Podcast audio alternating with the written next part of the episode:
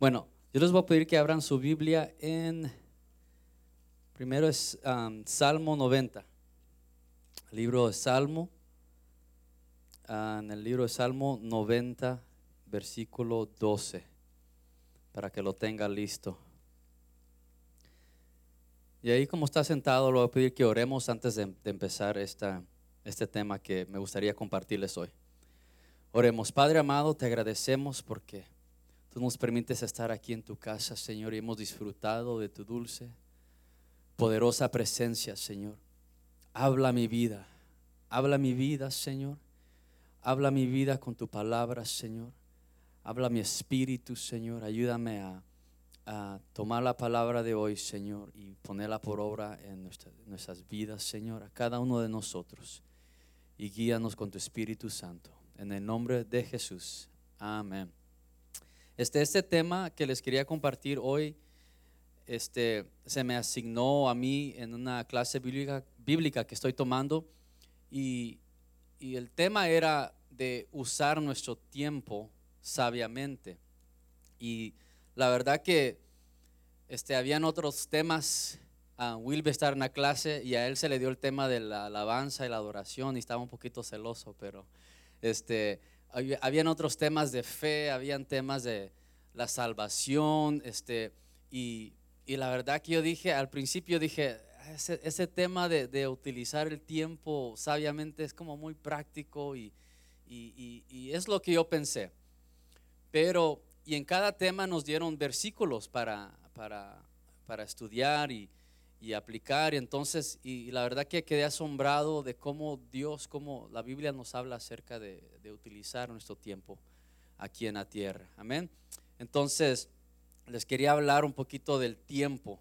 Quiero que vaya conmigo a, con su memoria a recordar cómo va, cómo va madurando, cómo va la evolución de nuestro concepto del tiempo.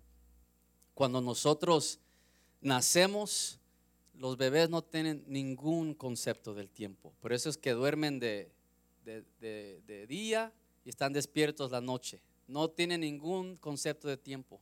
Y es responsabilidad de los padres entrenarlos y enseñarles cuándo es día, cuándo es noche. Yo sé que hay padres que dicen, no, el bebé va a averiguar. Y esos son los padres que se desvelan. Pero en mi casa, mi esposa ha sido, ha sido she's done an amazing job.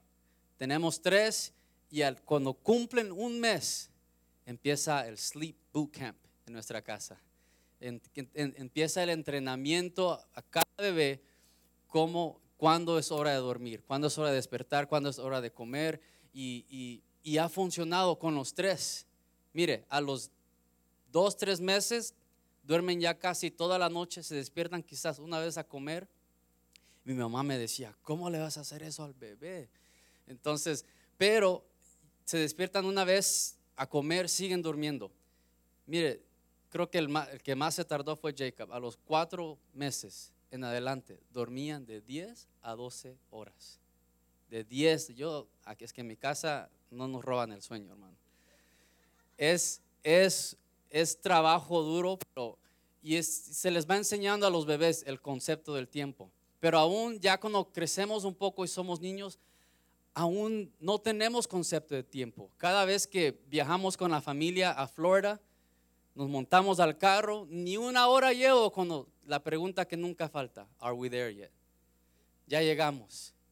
Y se les ha explicado, el viaje es de seis horas, de cinco horas, pero en una hora siempre preguntan, ¿ya llegamos? Es porque no tienen concepto de tiempo. Ahora mire cómo va cambiando cuando entramos a la adolescencia, cuando somos teenagers. Oh, el tiempo va tan lento. ¿Sí o no? Ay, how much school do I have left? ¿Por qué tengo que seguir yendo a la escuela? ¿Por qué? ¿Por qué four years of high school? Oh, this is so long. So boring. Por eso que mira a los jóvenes así. "Ugh, this, is, this is so long. Church is so long. ugh". Pero es porque es el concepto de tiempo que, que va, eh, va como una evolución.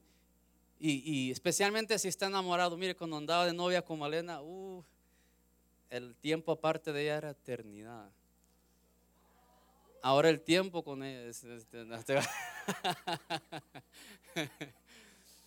Pero ahora, mire, ahora tengo treinta y pico de años, casi llega a los 40, ya voy llegando. Este, y siento que el tiempo pasa volando, volando, volando. Yo digo, wow, este, ¿cómo, cómo va cambiando nuestro concepto del tiempo? Y, y, y el, y tenemos tres hijos y el otro día escuché una frase que describe exactamente cómo me siento del tiempo. Cuando dice, cuando alguien tiene hijos, los días son largos, pero los años son cortos. ¿Sí o no? Yo a veces hay días, ay, yo no aguanto para que se duerman estos niños. No aguanto la hora que llegue, pero después la, la más grande va a cumplir, tiene siete y este año va a cumplir ocho. Digo, wow, ¿dónde ha pasado el tiempo? Y, y, y el otro día estábamos en la sala con, con Malena y los niños, eran esos días raros donde los niños no se estaban peleando, estaban en la sala jugando y, y, se estaban, estaban platicando, riéndose. Y, yo volteo a ver a Malena y ella está como viviendo en ese momento, disfrutando ese momento, mirándolos así con, como, como apreciando ese momento. No, no estaba haciendo lo normal que hace una mujer pensando en qué va a pasar mañana, qué tengo que alistar mañana. No, estaba viviendo, living in the moment. Estaba viviendo en ese momento, disfrutándolo. Yo me volteo a ver y le digo, we're living the good old days. Le dije, estamos viviendo los, es un dicho en inglés que dice, estamos viviendo los buenos días. Esos días cuando su padre les dice, uh, me acuerdo cuando estabas chiquito, cuando venías hacia mí y le dije a ella, estamos viviendo esos días. Y en ese momento yo quería parar el tiempo, hermano. Yo quería que el tiempo se parara. Pero no tengo control del tiempo. Usted no tiene control del tiempo. No podemos parar el tiempo, no podemos um, slow, ralentizar, se dice. Um, hacer que el tiempo vaya más lento, no podemos este, acelerar el tiempo, no tenemos control del tiempo. Pero de lo que sí tenemos control es cómo utilizamos nuestro tiempo. Y esta frase, es- este tema, entonces cuando entendí eso, es cuando dije, wow, voy a entrar a lo que la palabra nos dice de eso, porque la palabra de Dios nos, nos habla acerca de eso. Y, y quiero compartirle algo que, que escuché de um, un predicador y me gustó, porque dice, la persona que yo soy, o la persona que algún día seré, es determinado por cómo yo utilizo mi tiempo. La persona que usted es, la persona que esté algún día será, es determinado por cómo usted utiliza su tiempo. Y me gustó mucho esa frase, es una frase que me pone a pensar, pongo a meditar y, quiero hablarle de tres puntos hoy en esta tarde de cómo vivir como los sabios. ¿Cuántos quieren vivir como los sabios? Usar nuestro tiempo sabiamente. Amén. Entonces, vamos a ver lo que la Biblia dice, pero antes, antes de entrar a esos tres puntos que quiero tocar, quiero que vayamos a Salmo 90, 12. Y mire lo que dice ahí. Dice, enséñanos a entender la brevedad de la vida para que crezcamos en sabiduría. Léalo conmigo, dice, enséñanos a entender la brevedad, lo corto, de la vida para que crezcamos en sabiduría. Mire, este salmo es una oración de Moisés. Es uno de los pocos salmos que Moisés escribió. Y, y lo raro es que Moisés vivió a vivir 120 años. Está viejo. 120 años. Pero aún así Moisés describe la vida como breve, como corto. Y, eso me, me asombró y- y quizás, mire, él vivió lo suficiente largo para ver a Israel ser libre de Egipto. Él vivió lo suficiente largo para ver las plagas, para ver el mar ab- abrirse, para ver el ángel del Señor en el monte Sinaí. Él vio maná caer del cielo, él vio muchos milagros, muchas cosas, pero no, vi- no vivió lo suficiente largo para llegar a la tierra prometida. Y quizás por eso dijo, la vida es breve. Pero esto es algo importante de entender porque dice una vez más, enséñanos, enséñanos a entender la brevedad de la vida. ¿Para qué? Para que crezcamos en sabiduría. Es muy importante entender esto, hermano. Y lo, que me enoja es de que hasta que estoy llegando ya más viejo es cuando empiezo a entender eso. Yo como quisiera haber entendido eso a los 15 años, a los 18. Ni a los 20 me cayó el 20 que la vida es breve. No no me no capto eso. Yo sé que cuántos de aquí hubieran querido entender eso a los 15 años. ¿Cuántos adultos aquí quisieran regresar y decir, man, if I could just understand that, entender eso a, a una edad temprana? Yo sé que muchos, ¿cuántos aquí escogerían, tomarían decisiones diferentes? Levante la mano. ¿Cuántos aquí estudiarían?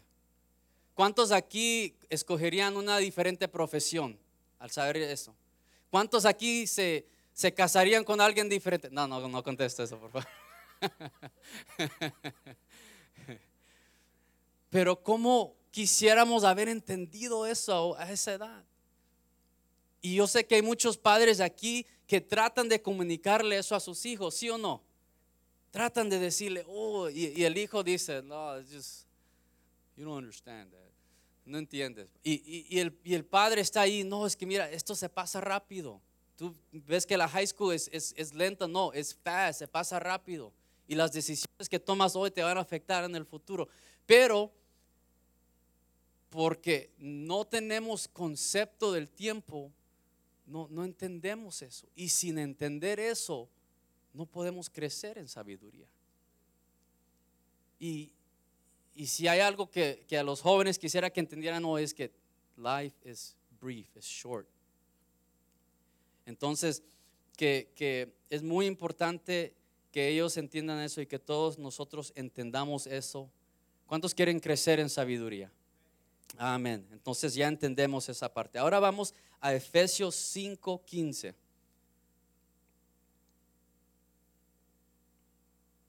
Efesios 5:15. Y aquí está um, the beef of the, of, the, of, the, of the meal today. Aquí está en lo que nos vamos a centrar hoy en estos tres versículos. Y dice así. Let me read this one because I have a different one. Así que tengan cuidado de cómo viven. No vivan como necios, sino como qué? Como sabios. Saquen el mayor provecho de cada oportunidad en estos tiempos malos. No sean necios, sino entended cuál es la voluntad de Dios. Y no os embraguéis con vino, en lo cual hay disolución, sino que sed llenos del Espíritu Santo. Vamos a leer solo lo que está en amarillo. Como sabios, dice, saquen el mayor provecho de cada oportunidad. Entender cuál es la voluntad de Dios y ser llenos del Espíritu Santo. Vamos a aprender la primera cosa. Dice que saquemos el mayor provecho de cada oportunidad. Mire, hermano, la Biblia dice que cada mañana sus misericordias son qué? Son nuevas. Entonces, cada mañana usted y yo tenemos una oportunidad nueva para vivir por Dios, para hacer las cosas por Dios. Cada mañana tenemos la oportunidad de, de, amar a alguien, de, expresar, de, um, interactuar con alguien. Y miren, en la reunión de matrimonios ah, se nos explicó que cada mañana tenemos la oportunidad de, decirle a nuestras esposas, buenos días, mi amor. O si no le decimos, ya levántate, no seas floja, no seas argana, levántate. Yo no, no siempre soy sabio en lo, que, en lo que digo en la mañana, pero cada mañana tenemos la oportunidad de, de, empezar el día bien, cada, tenemos la, oportunidad de sonreír, de, de, de, hablar bien a nuestros hijos, tenemos una oportunidad nueva de, de aprovechar. ¿Cuántos quieren aprovechar cada día? Mire, en, Pablo aquí lo vuelve a repetir en Colosenses 4:5. Miren lo que dice aquí. Dice, vivan sabiamente entre los que no creen en Cristo y aprovechen al máximo cada oportunidad. Que sus conversaciones sean cordiales y agradables a fin de que ustedes tengan la respuesta adecuada para cada persona.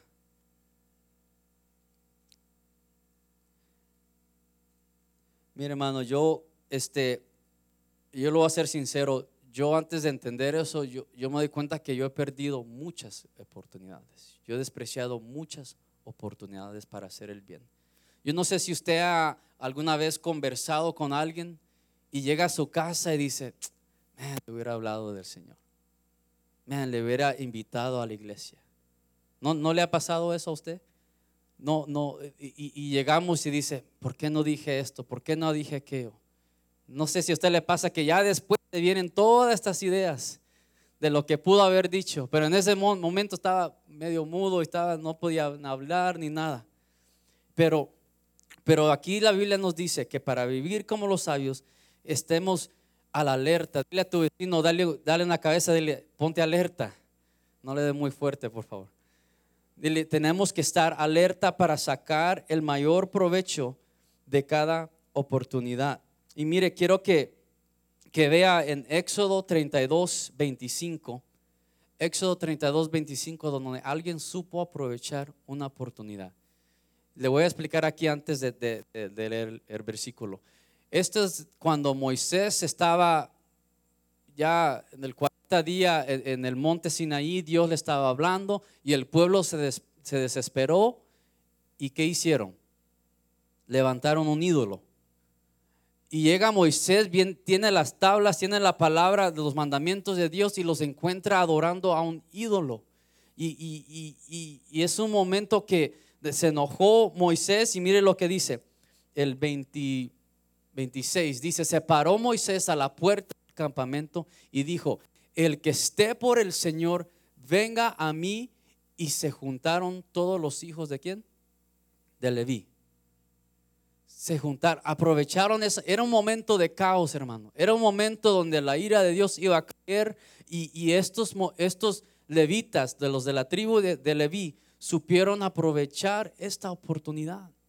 Mire, hermano, desde que yo entendí esto, yo cada vez que me voy a cortar el pelo, estoy esperando una oportunidad para hablarle al barbero de, la iglesia o de Dios o de preguntarle cómo está.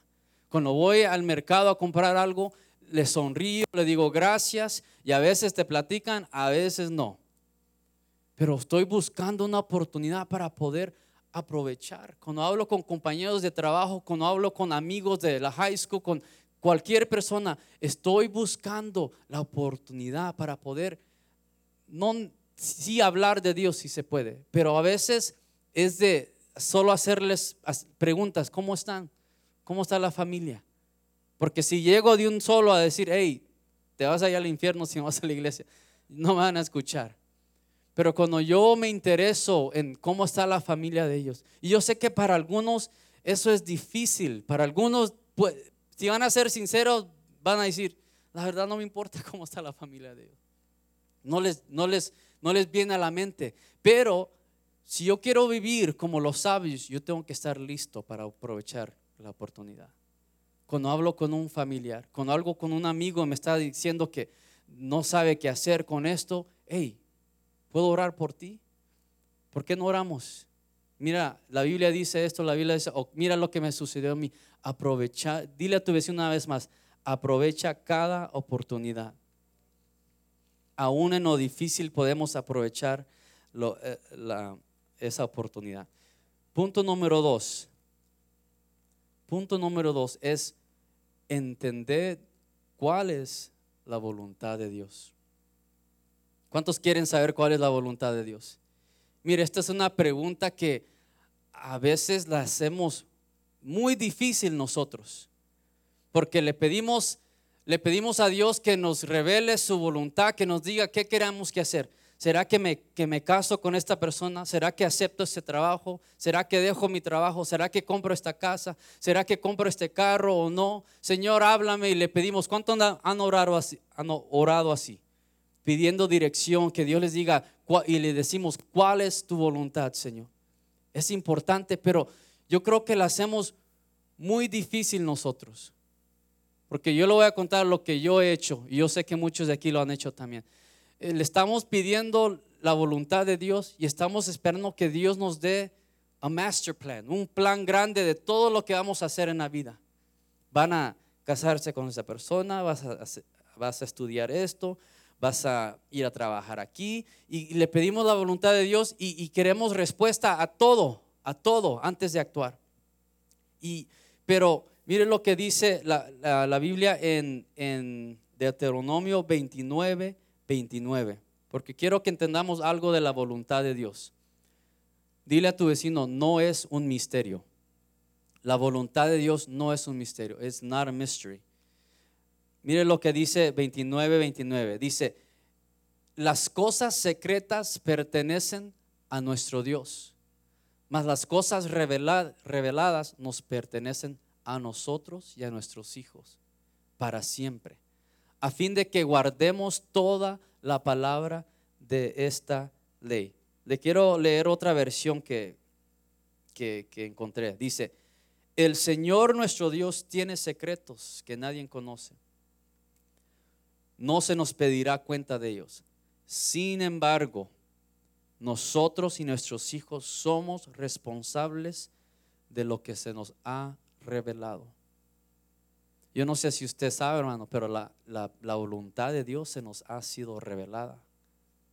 Está en su palabra. La voluntad de Dios está en la Biblia. ¿Y sabe el error que muchos de nosotros cometemos? Queremos que Dios nos dé dirección específica. ¿Cuántos han pedido esperando la voluntad de Dios que sea así? Específica. ¿Qué, qué trabajo voy a, voy, a, voy a aceptar? ¿Con quién me voy a Dime el nombre, dime el, apellido. Queremos todos los detalles. Y, Dios no obra así. Y muchas veces, ¿sabe qué? Oramos y no vamos a donde Dios ya nos dio su voluntad. No vamos hacia la palabra queremos orar y Dios está esperando, ok, ya te la di. Una vez escuché a un predicador que estaba, él está pastoreando una iglesia muy grande y, él tenía un amigo pastor que ya tenía muchos años de pastorear. Y cuando él, abrió la iglesia, este pastor mayor le dio un libro a él y se lo dio y le dijo, léelo y cree que lo leo, no, nunca lo leo. nunca lo leo. Entonces él llegó a tener unos problemas en la iglesia y le llama, le llama a su amigo pastor que es mayor, que tiene más experiencia y le pregunta, mira, estoy pasando por esto, estoy pasando por aquello, ¿qué puedo hacer? Y lo primero que le pregunta es, ¿leíste el libro que te di? Y él dijo, ah, no, no, ahí lo tengo, está lleno de polvo, pero no lo he leído. Dice, bueno, dijo, yo sabía que te ibas a enfrentar a estas cosas y por eso te di ese libro. ¿Por qué no lo vas a leer y después platicamos? Yo creo que Dios muchas veces nos dice así, me están pidiendo algo, pero ya se los di. Ya se los di. Pero nosotros queremos fast food, queremos así rápido, queremos Amazon the next day delivery. Queremos las cosas rápidas así. No queremos ir a buscar, a, leer, a estudiar la palabra de Dios. Mire lo que dice Romanos 12:2. Esto ya lo conocen muchos. Y no se adapten a este mundo, sino transfórmense mediante la renovación de su mente, para que verifiquen, es así dice esta versión, para que verifiquen cuál es la voluntad de Dios. Para nosotros saber cuál es la voluntad de Dios, nuestra mente tiene que ser renovada.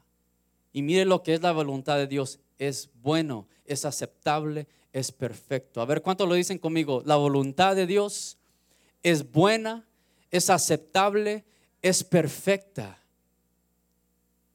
Es la voluntad de Dios. Ahora, la voluntad de Dios, una vez más, no es un misterio, está en la Biblia. Y Dios nos va a hablar a nosotros y nos va a recordar de los versos, de, los, de las historias que hemos leído les va, les va a recordar, usted va a decir, ¿será que me caso con esta persona y lo va a llevar al, no se unan en yugo desigual? ¿Será, será bueno que hago esto, aquello? Y nos va a llevar a un versículo en la Biblia, nos va a llevar a su palabra. Pero nosotros como no recibimos la respuesta que queremos, estamos pidiendo, Señor, háblame, háblame. Y, y es necesario entender que la voluntad de Dios no es un misterio. Ahora, ¿cómo descubrimos la voluntad? ¿Sabe qué es la voluntad de Dios? Es el plan y el propósito de Dios para nosotros. Es la voluntad de Dios. Leyendo la Biblia. Dile a tu vecino, tienes que leer la Biblia. Tienes que leerla. Otra cosa que hacemos con la palabra de Dios es meditar, meditar en la palabra. Es sentarnos en silencio, pensar en lo que hemos leído y decir, háblame Señor, ayúdame a entender la profundidad de, lo que he leído. ¿Sabe la, la, palabra meditación para los judíos? ¿Sabe lo que era para ellos? Era hablar suavemente y repetir, repetir. Ese es meditar para los judíos. Señor es mi pastor y nada me faltará. Señor, no sé si los ha visto a veces en la pared que se van al Western Wall y están repitiendo. Esa es meditación para ellos también. Es memorizar la palabra de Dios. Y el último, estudiar la palabra. ¿Cuántos saben que leer la palabra no es lo mismo que estudiar? No es lo mismo. Le voy a dar, cuando estaba escribiendo esto, rápidamente me vino una historia a la mente. Yo soy de Los Ángeles, de California, crecí 15 minutos del mar y seguido íbamos con mi papá a comer mariscos, íbamos a comer cangrejos. Y yo me acuerdo que ah, me gustaba porque los, ah, los escogíamos y los sacaban y yo siempre le pedía las patas a mi papá. Siempre le pedía las patas. Y él me las daba. Yo decía, porque quizás no le gustan o no sé qué. Pero él me daba las patas y hay patas delgadas y hay patas más gruesas. Pero cuesta sacarle la carne a esas patas está ahí con el martillo, hermano, está ahí sacando, después de 10 minutos, un pedacito así de carne que uno saca. Es lo que uno saca. Y, yo me daba, me daba risa porque yo digo, man, tanto esfuerzo y quedaba con hambre a veces todavía. Pero mi papá me daba las patas del, cangrejo. Ya después vi que mi hermano Diego, él sí le gustaban las patas, pero él se iba al cangrejo y había el cangrejo, el cuerpo del cangrejo. Entonces yo pregunté, ¿por qué se comen eso? Dice, es que ahí está la mayor parte de la carne, me dice. Ahí está la verdadera carne, pero hay que buscarla porque hay cosas que se tienen que sacar y eso es lo que me gustaba a mí. Pero me decían, ahí está la mayoría de la carne, dice. Mire, con usted solo lee la Biblia, está comiendo las patitas nada más. Pero cuando usted y yo estudiamos allí está la carne. Allí está sacarle el jugo a la palabra de Dios. Yo no sé si esté, eh, para los que han hecho eso, le quiero este, emphasize, estudiemos la palabra. Es, es, es una experiencia totalmente diferente, totalmente diferente. Estudiar, poder estudiar la palabra de Dios porque no quiero que no le saque el jugo a la palabra de Dios. Mire lo que dice. Entonces, para descubrir la voluntad de Dios, tenemos que leer, meditar, estudiar la palabra de Dios. Mire lo que dice Salmo 119, versículo 104. Dice, de tus preceptos recibo entendimiento. Por tanto, aborrezco todo camino de mentira. Lámpara es a mis pies tu palabra, luz para mi camino. Mire lo que dice Hebreos 4:12 acerca de la palabra de Dios. Muchos ya conocen este versículo. Dice, porque la palabra de Dios es viva y eficaz, más cortante que una espada de dos filos, penetra hasta la división del alma, del espíritu, de las coyunturas y de los tuétanos, y poderosa para qué? Discernir los pensamientos y las intenciones del corazón. Si nosotros, hermanos, queremos vivir como los sabios, necesitamos ir a la palabra de Dios. Porque eso es lo que va a hacer la palabra de Dios. Va a discernir qué verdaderamente hay en nuestros corazones. Y usted va a empezar, quizás empieza leyendo la Biblia y se va a dar cuenta que la Biblia nos está leyendo a nosotros. It's reading us. We're not reading the Bible. Porque nos está haciendo descubrir cosas que hay en el corazón cosas que hay en los pensamientos. Y es, Y es una experiencia maravillosa, por eso es que, le, que, le, que le, lo quiero animar, lo quiero animar que verdaderamente entremos a estudiar la palabra de Dios. ¿Cuántos dicen, voy a estudiar la palabra de Dios? La otra manera de descubrir la voluntad de Dios es orando. Orar, hermano, no es solo pedir. Yo no sé, yo he hecho esto muchas veces. Yo le estoy pidiendo dirección a Dios. Háblame, Señor. Háblame. ¿Qué, qué debo hacer en esta situación? ¿A qué voy, voy, a, voy a aceptar este trabajo o no? Amén. Y me levanto y me voy. Y no le doy oportunidad al Señor que me hable a mí. Pensamos que orar es solamente pedir, pero no es guardar silencio. Es esperar ahí y decir, háblame Espíritu de Dios. Háblame. Y mire, el, Espíritu de Dios a veces nos va a hablar claro, a veces nos va a llevar por un camino donde nos va a hacer entender por qué Dios está haciendo eso. Acuérdense de la voluntad de Dios. No solo es el plan, pero es el propósito de Dios en nuestras vidas. La última es consultar con creyentes espirituales. Usted quiere descubrir la voluntad de Dios, tenemos que consultar con, no vaya con su compañero de trabajo a quejarse de su esposa y él ni está casado o está divorciado ya tres, cuatro veces. Consultemos con gente que nos va a dar consejo basado en la Biblia para entender cuál es la voluntad de Dios en nuestras vidas. Algo que Manuel aquí ha dicho muchas veces. Él va a hacer una compra grande, va a tomar una decisión grande le llama al pastor o consulta con alguien, ¿right, Manuel? Dice, estoy pensando, y no está pidiendo permiso. Él, él solo quiere escuchar el consejo, el, um, consejo espiritual de alguien que, que, conoce la palabra de Dios. Que alguien que quizás le diga, hey, vas a comprar ese carro, pero déjame preguntarte, ¿estás atrasado con tus cuentas, con tus biles? Ok, quieres comprar esta casa porque te gusta mucho, pero estás ¿Estás bien establemente con tu finanza para poder hacer esa compra? Por eso es importante consultar con alguien espiritual.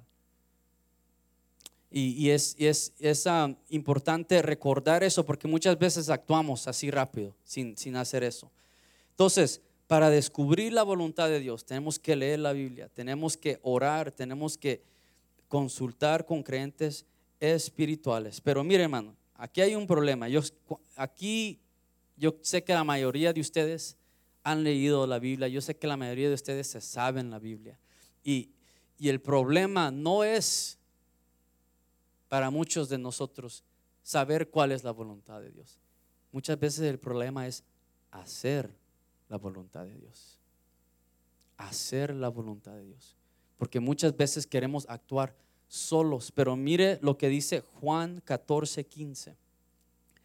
Juan 14, 15 dice, si ustedes me aman, guardarán mis mandamientos. Entonces yo rogaré al Padre y Él les dará otro consolador para que esté con ustedes para siempre. No solo el día que se bautizó, hermano. No solo el día domingo que viene a la iglesia. Para siempre. Hermano, esto me lleva al último punto que quiero hacer para vivir como los sabios y es ser llenos del Espíritu Santo. ¿Cuántos quieren ser llenos del Espíritu Santo? Uh, no lo veo muy calladito, hermano. ¿Cuántos quieren ser llenos del Espíritu Santo? No se me duerma, especialmente aquí, hermano. Especialmente aquí. No, mire, esta, esta parte de ser lleno del Espíritu Santo es lo que nos va a hacer no solamente saber, pero hacer la voluntad de Dios. La palabra en griego que se usó para ser lleno, no me sé la palabra, pero que estaba leyendo ahí que es significa estar constantemente lleno, estar continuamente lleno, estar continuamente controlados, continuamente empoderado por el Espíritu Santo. Hermano, el que vive sabiamente está continuamente lleno del Espíritu Santo. Porque mire lo que, lo que decía en, en Juan 14, 15,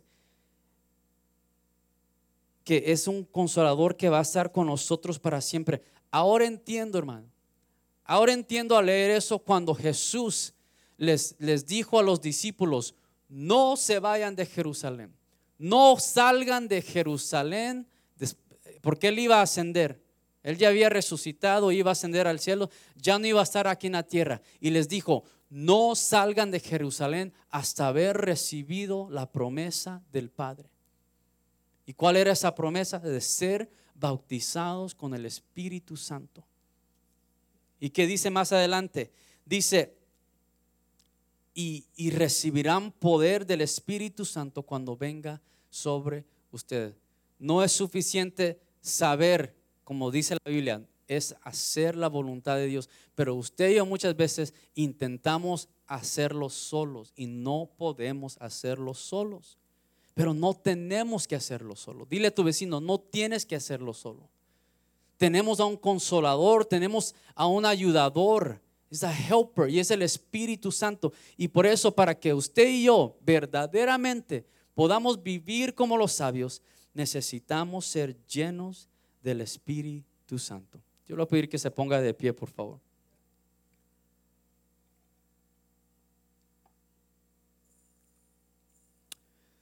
Yo no siempre he vivido sabiamente, hermano. Yo sé que esté tampoco. Pero si podemos aplicar estas tres cosas en nuestras vidas.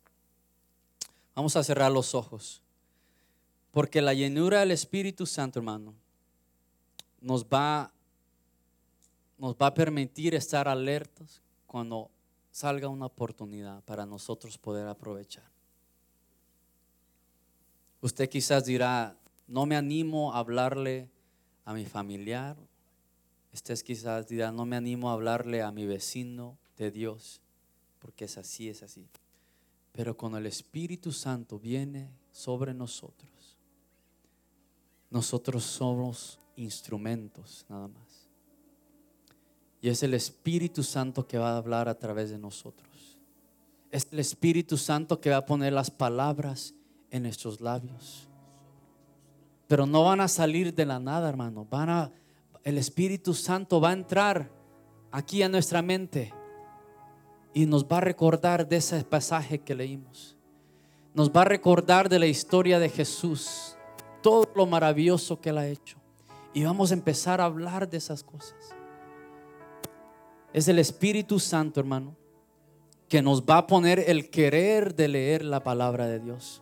Muchas veces pensamos que no leemos la Biblia porque no tengo ganas, pero es que nuestra carne no va a querer hacerlo, hermano.